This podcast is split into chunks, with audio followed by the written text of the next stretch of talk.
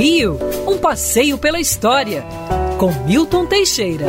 Bom dia, Mário, bom dia, ouvintes. Tenham todos uma ótima semana e, se Deus quiser, sem esse Covid chato que aí está. Hoje nós vamos falar de uma data interessante e tem dois eventos ligados a essa data para vocês terem uma pequenina ideia.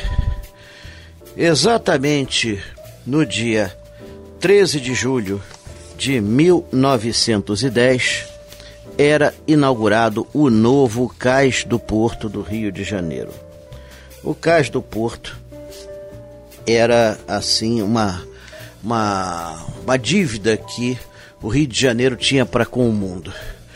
É, os navios aqui não aportavam no Rio de Janeiro pela dificuldade de atracação e também pelas epidemias que graçavam na cidade. Depois de 1850, é, os navios de, de, turismo deixaram de vir para o Rio de Janeiro.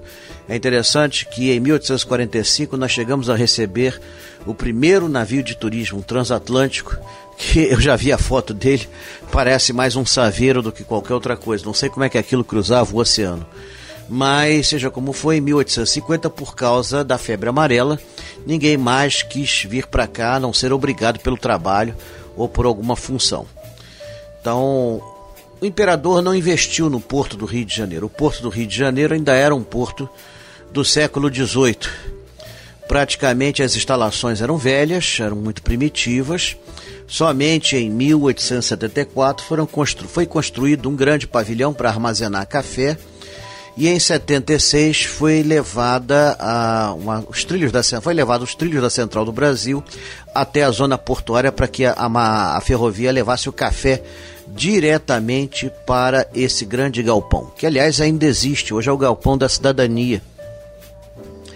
Ali na Praça Barão de Tefé, na Saúde.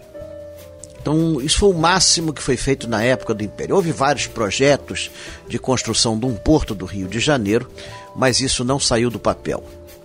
Bom, é, finalmente, com a reforma Pereira Passos, no início do século XX, é, decidiu-se pela reconstrução do porto.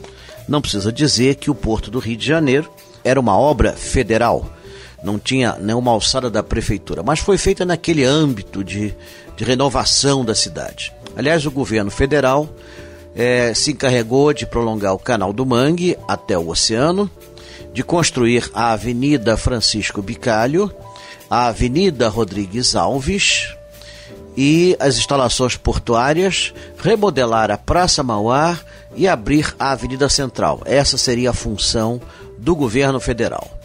Todas as outras obras realizadas no período de 1902 a 1906 caberia à prefeitura da cidade do Rio de Janeiro na época atendida pelo prefeito Francisco Pereira Passos. É, das obras do Porto, trabalharam, dentre outros, o engenheiro Francisco Bicalho, o engenheiro Paulo de Fronten e uma equipe enorme de técnicos. A obra foi arrendada a uma empresa inglesa em troca dos lucros da nossa alfândega. É mole? Pois é, é isso aí. E finalmente, em julho de 1910, eram inaugurados os primeiros 50 metros do porto. Isso é muito engraçado, foi inaugurado os primeiros 50 metros. Foi o presidente da República, foram os ministros, foi tudo. E só podia atracar navios pequenos, navios de turismo da época. então, tudo estava pela metade. Mas, seja como for, é... foi uma obra colossal que depois abrangeu até São Cristóvão é, o porto do Rio de Janeiro foi durante muitos anos um dos melhores do Brasil. É, com a transferência da capital para Brasília, ele ficou abandonado, assoreou e só recentemente foi recuperado na, no âmbito da Operação Porto Maravilha. Mesmo assim, parcialmente, haja vista que depois da Olimpíada, o projeto do Porto Maravilha diminuiu de ritmo, para não dizer que parou totalmente. Quer ouvir essa coluna novamente? É só procurar nas plataformas de streaming de áudio. Conheça mais dos podcasts da Band News FM Rio.